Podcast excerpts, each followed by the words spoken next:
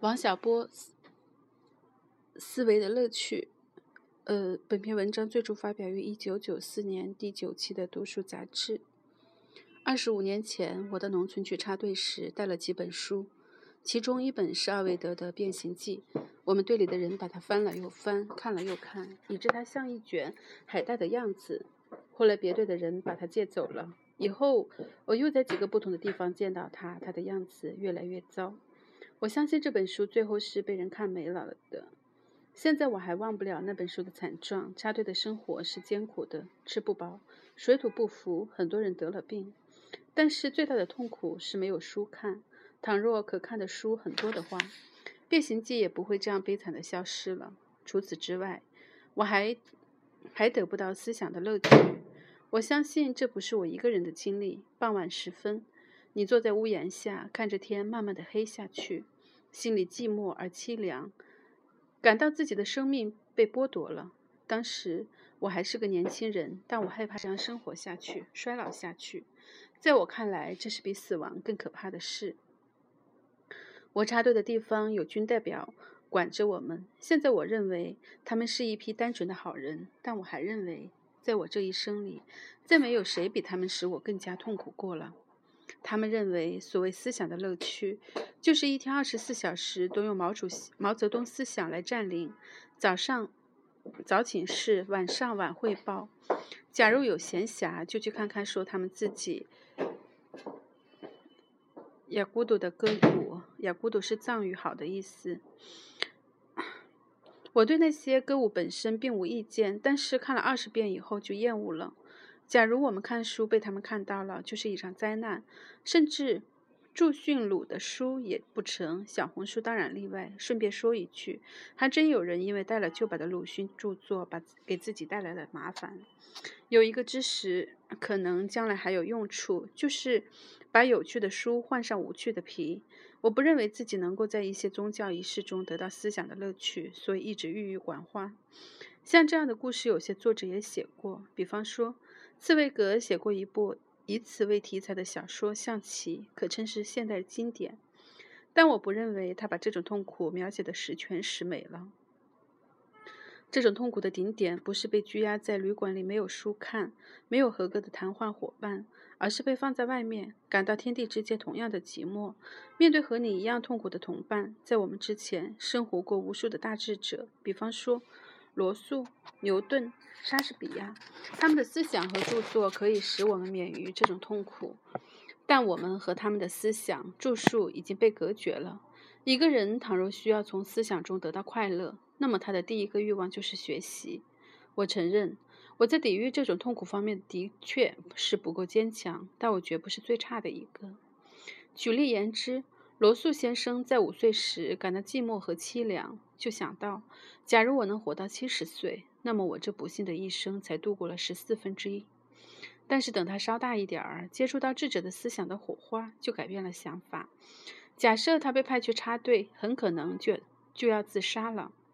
谈到思想的乐趣，我就想到了我父亲的遭遇。我父亲是一位哲学教授，在五六十年代从事思维史的研究。在老年时，他告诉我自己一生的学术经历，就如一部恐怖电影。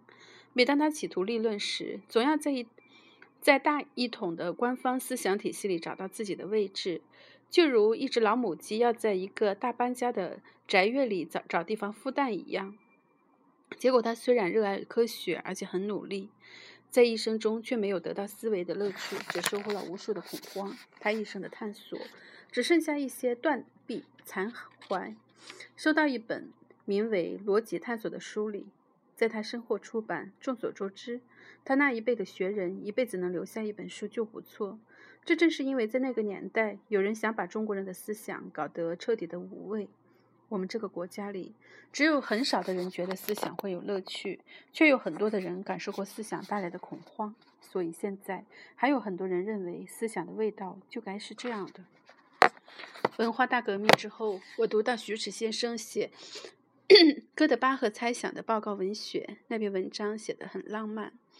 一个人写自己不懂得的事，就容易这样浪漫。我个人认为，对于一个学者来说，能够和同行交流是一种起码的乐趣。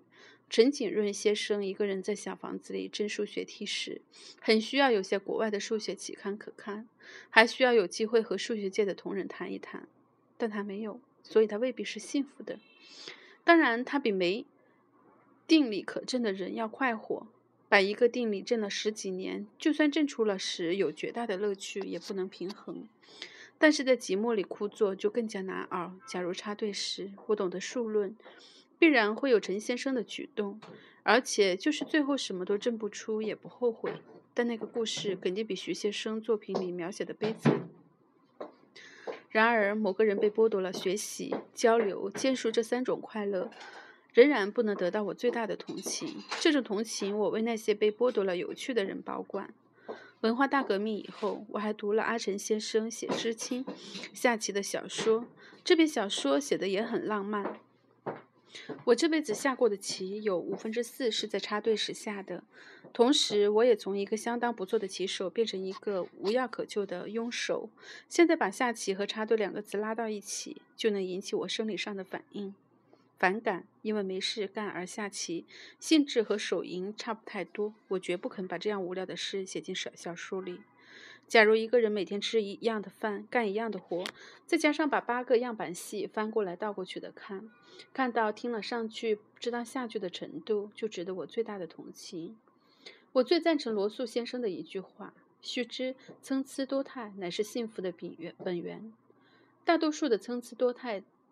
都是敏于思索的人创造出来的。当然，我知道有些人不赞成我们的意见，他们必然认为单一机械乃是幸福的本源。老子说要让大家虚其心而实其腹，我听了就不是很喜欢。汉儒废黜百家，独尊儒术，在我看来是很卑鄙的行为。摩尔爵士设想了细节完备的乌波塔乌巴乌托邦，但我像罗素先生一样，绝不肯到其中去生活。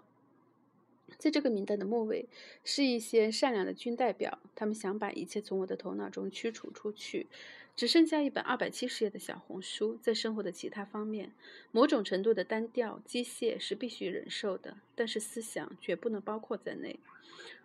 胡思乱想并不有趣，有趣是有道理而且新奇。在我们生活的这个世界上，最大的不幸就是有些人完全拒绝新奇。我认为自己体验到最大的快乐的时期是初进大学时，因为科学对我来说是新奇的，而且它总是逻辑完备、无懈可击。这是这个平凡的城市上罕见的东西。与此同时，也得以也得以了解一些被科学家的杰出的智力。这就如和一位高明的棋手下棋，虽然自己总被击败，但也有机会领略妙招。在我的同学里，凡和我。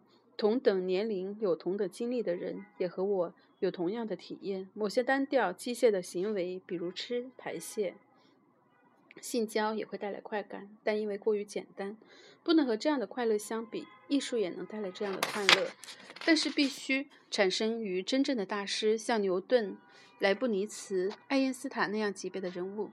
时下中国的艺术家。尚没有一位达到这样的级别。恕我直言，能够带来思想快乐的东西，只能是人类智慧至高的产物。比这再低一档的东西，只会给人带来痛苦。而这种低档货，就是出于功利的种种想法。有必要对人类思维的器官、头脑进行灌输的想法，时下正方兴未艾。我认为脑子是感知至高幸福的器官，把功利的想法施加在它上面是可疑之举。有一些人说它是进行竞争的工具，所以人就该在出世之前学会说话，在三岁之前背诵唐诗。假如这样来使用它，那么他还能获得什么幸福？实在堪舆。知识虽然可以带来幸福，但假如把它压缩成药丸子灌下去，就丧失了乐趣。当然，如果有人乐意这样来对待自己的孩子，那不是我能管的事。我只是对孩子表示同情而已。还有人认为，头脑是表示自己是个好人的工具，为此必须学会背诵一批格言教条。事实上，那不是我能管的事，我只是对孩子表示同情而已。还有人认为，头脑是表示自己是个好人的工具，为此必须学会背诵一批格言教条。事实上，这是希望使自己看上去比实际要好，十分十足的虚伪。这使我感到某种程度的痛苦，但还不是不能忍受的。最大的痛苦莫过于总有人想要用种种理由消灭幸福所需要的参差多态。这些人想要这样做，最重要的道理。理由是道德，说的更确切些，是出于功利方面的考虑。因此，他们就把思想分门别类，分出好的和坏的。但所有的标准都很是可疑。他们认为，假如人们脑子里灌满了好的东西，天下就会太平。因此，他们准备用当年军代表对待我们的态度来对待年轻人。假如说，思想是人类生活的主要方面。那么，出于功利的动机去改变人的思想，正如为了某个人的幸福把他杀掉一样，言之不能成立。有些人认为，人应该充满警戒高尚的思想，去掉格调低下的思想。这种说法听上去美妙，却使我感到莫大的恐慌。因为高尚的思想和低下的思想的总和就是我自己。倘若去掉一部分，我是谁就成了问题。假设有某君。思想高尚，我是十分敬佩的。可是，如果你如此想把我的脑子挖出来扔掉，换上他的，我绝不肯。除非你能够证明我罪大恶极，死有余辜。人既然活着，就有权保证他思想的连续性，至死方休。更何况那些高尚和低下，完全是以他们自己的立场来度量的。假如我全盘接受，无异于请那些善良的思想母鸡到我的脑袋里下蛋。但我总不肯相信自己的脖子上方原来是长着一座鸡窝。想当年，我在军代表军代表眼里也是很低下的人，他们要把自己的思想方法、生活方式强加给我，也是一种脑移植。菲尔丁曾说，既善良又伟大的人很少，甚至是绝无仅有的。所以，这种脑移植带给我的不光是善良，还有愚蠢。在此，我也很不情愿地用一句功利的说法：在现实世界上，蠢人办不成什么事情。我自己当然希望变得更善良，但这种善良应该是我变变得更聪明造成的，而不是相反。更何况，好拉克特克利特早就说过：“善与恶为一，正如上坡和下坡是同一条路。不知道何为恶，焉知何为善？”所以，他们要求的不过是人云亦云罢了。假设我相信上帝，其实我是不信的，并且正在为善恶不分而苦恼，我就会请求上帝让我聪明到足以明辨是非的程度，而绝不会请他让我愚蠢到让人家给我灌输善恶标准的程度。假如上帝让我负起灌输的任务，我就要要求他让我在此项任务和下地狱中做一选择，并且坚定不移的决心是选择后者。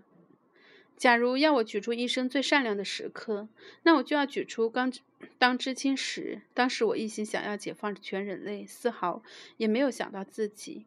同时，我也要承认，当时我愚蠢得很，所以不仅没干成什么事情，反染上了一身病，丢盔卸甲的逃回城里。现在我认为，愚蠢是一种极大的痛苦，降低人类的智能乃是一种最大的罪孽。所以，以愚蠢教人，那是善良的人所能犯下的最严重的罪孽。罪孽。从这个意思意思上说，我们绝不可对善人放松警惕。假设我被大奸大恶之徒所骗，心里还能平衡；而被善良的低智人所骗，我就不能原谅自己。假如让我举出自己最不善良的时刻，那就是现在了。可能是因为受了一些教育，也可能是因为已经成年。反正你要让我去解放什么人的话，我肯定要先问问这些人是谁，为什么需要帮助。其次要问问，帮助他们是不是我能力所及。最后我还要想想自己直奔云南去挖坑，是否于事无补。这样想来想去，我肯定不愿意去插队。领导上硬要我去，我还得去。但是以后挖坏了青山，造成水土流失等等，就罪不在我。一般人认为，善良而低智的人是无辜的。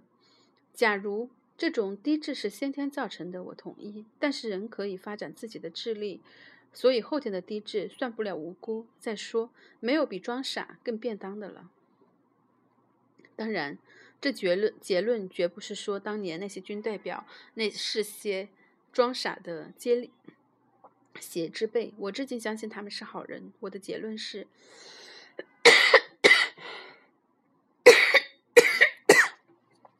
假设善意是可以判断的，那么明辨明辨是非的前提就是发展智力、增广知识。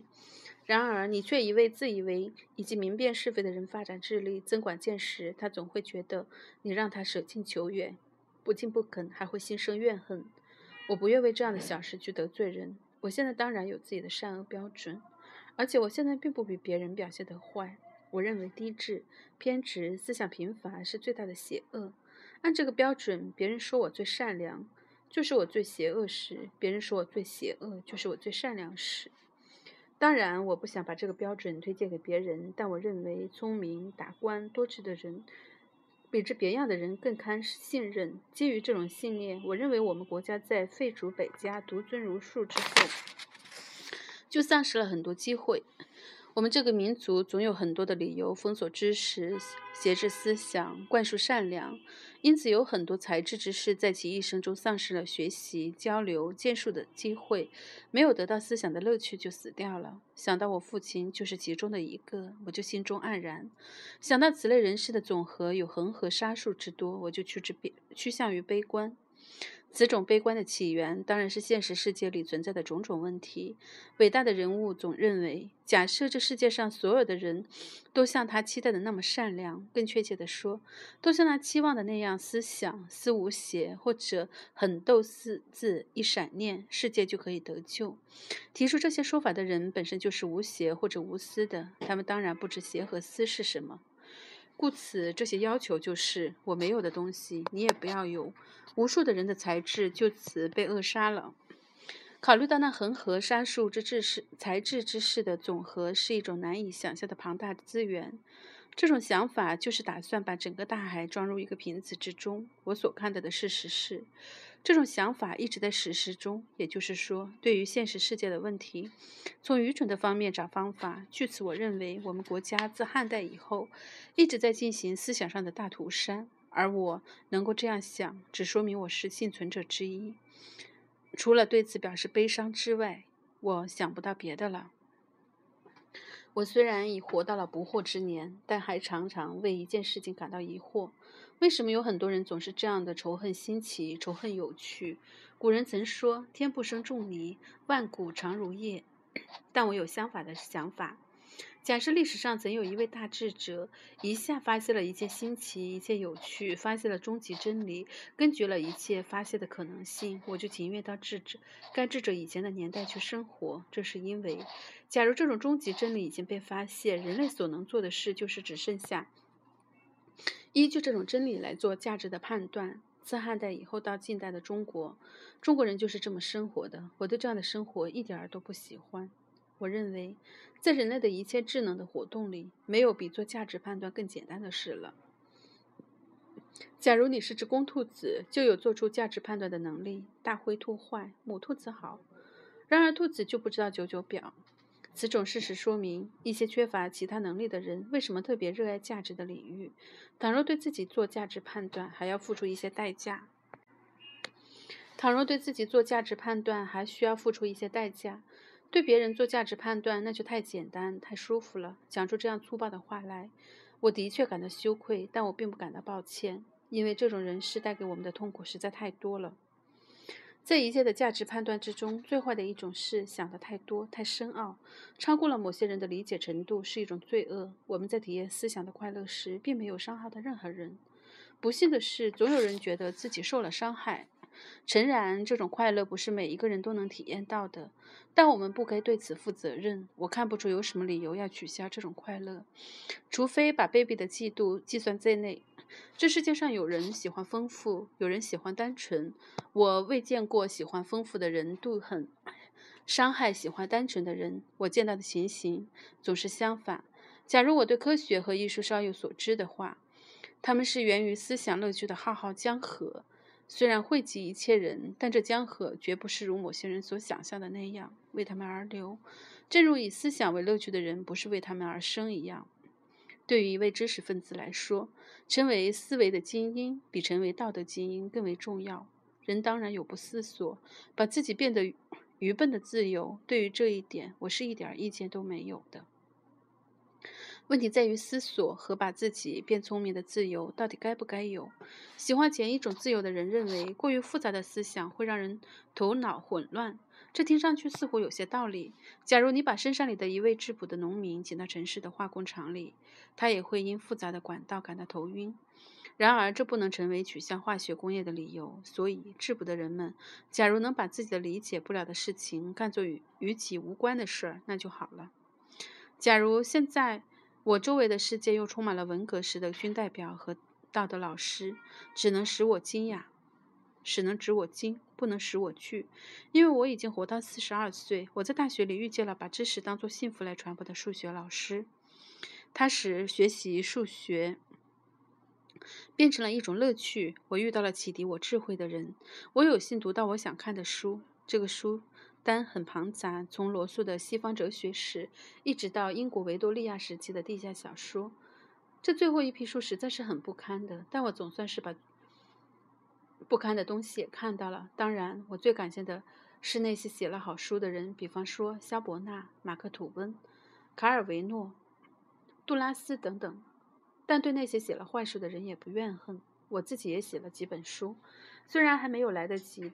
与大陆读者见面，但总算获得一点儿创作的快乐。这些微不足道的幸福，就能使我感到一生中稍有所得，比我父亲幸福，比那些将在思想真空里煎熬一世的年轻人幸福。作为一个有过幸福和痛苦的两种经历的人，我期望下一代能在思想方面有些空间来感到幸福，而且这种空间。比给我的大得多，而这些呼吁当然是对那些立志要当军代表和道德教师的人而发的。